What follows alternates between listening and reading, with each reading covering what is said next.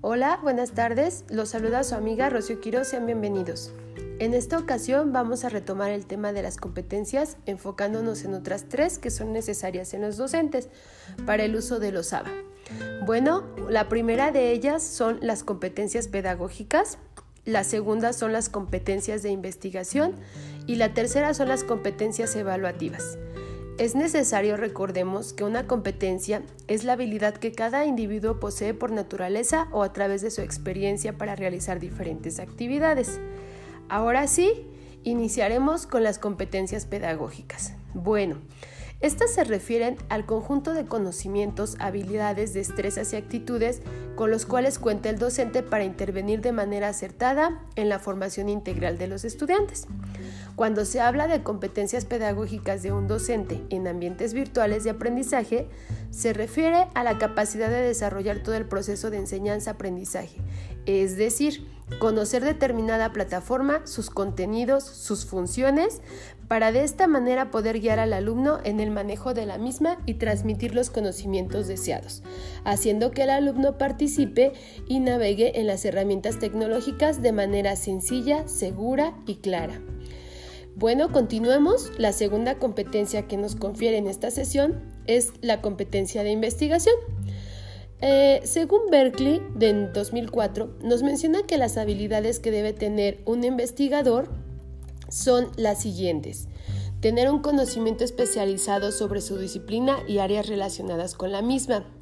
Otra habilidad es la habilidad de búsqueda. Una más es saber ganar apoyo de colegas, sujetos de investigación y otros apoyos. También debe de contar con habilidad para participar en redes sociales y crear contactos, estrategias de diseño de investigación y capacidad de llevarlas a cabo. Una habilidad más son las textuales y las computacionales, solo por mencionar algunas, hay muchas más. De lo anterior se puede decir que las competencias de investigación son aquellas que los docentes deben desarrollar para facilitar la investigación e interpretación de la información y de esta manera fomentar en el estudiante el interés de aprendizaje a través de la investigación y haciendo uso de las tecnologías de la información y comunicación, acompañándolo siempre en el trayecto de su enseñanza para que le permita una adecuada formación académica. El siguiente punto son las competencias evaluativas. Según Bonk eh, de 1994, las competencias profesionales son una combinación de atributos que implican conocimientos, destrezas y actitudes y que las personas movilizamos para realizar adecuadamente nuestro trabajo. De acuerdo a la definición anterior, podemos concluir que las competencias evaluativas se refieren a los conocimientos, habilidades o destrezas que desempeña el docente para el proceso efectivo de evaluación, ya sea de forma cualitativa o cuantitativa, de los alumnos respecto a los aprendizajes impartidos según el grado académico del que se trate.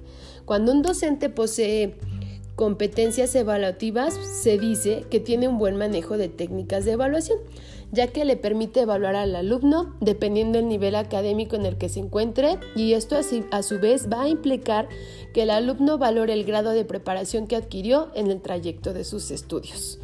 Bueno, chicos, podemos concluir que con estos tipos de competencias eh, estamos hablando pues de habilidades y destrezas con las que debe contar un docente para poder desarrollar conocimientos en los procesos de enseñanza que requieren los SABA.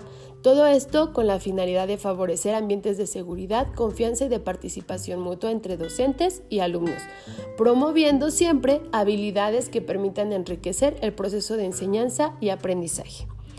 Me despido de ustedes esperando que esta información les sea de utilidad y esperando volver a escucharnos muy pronto.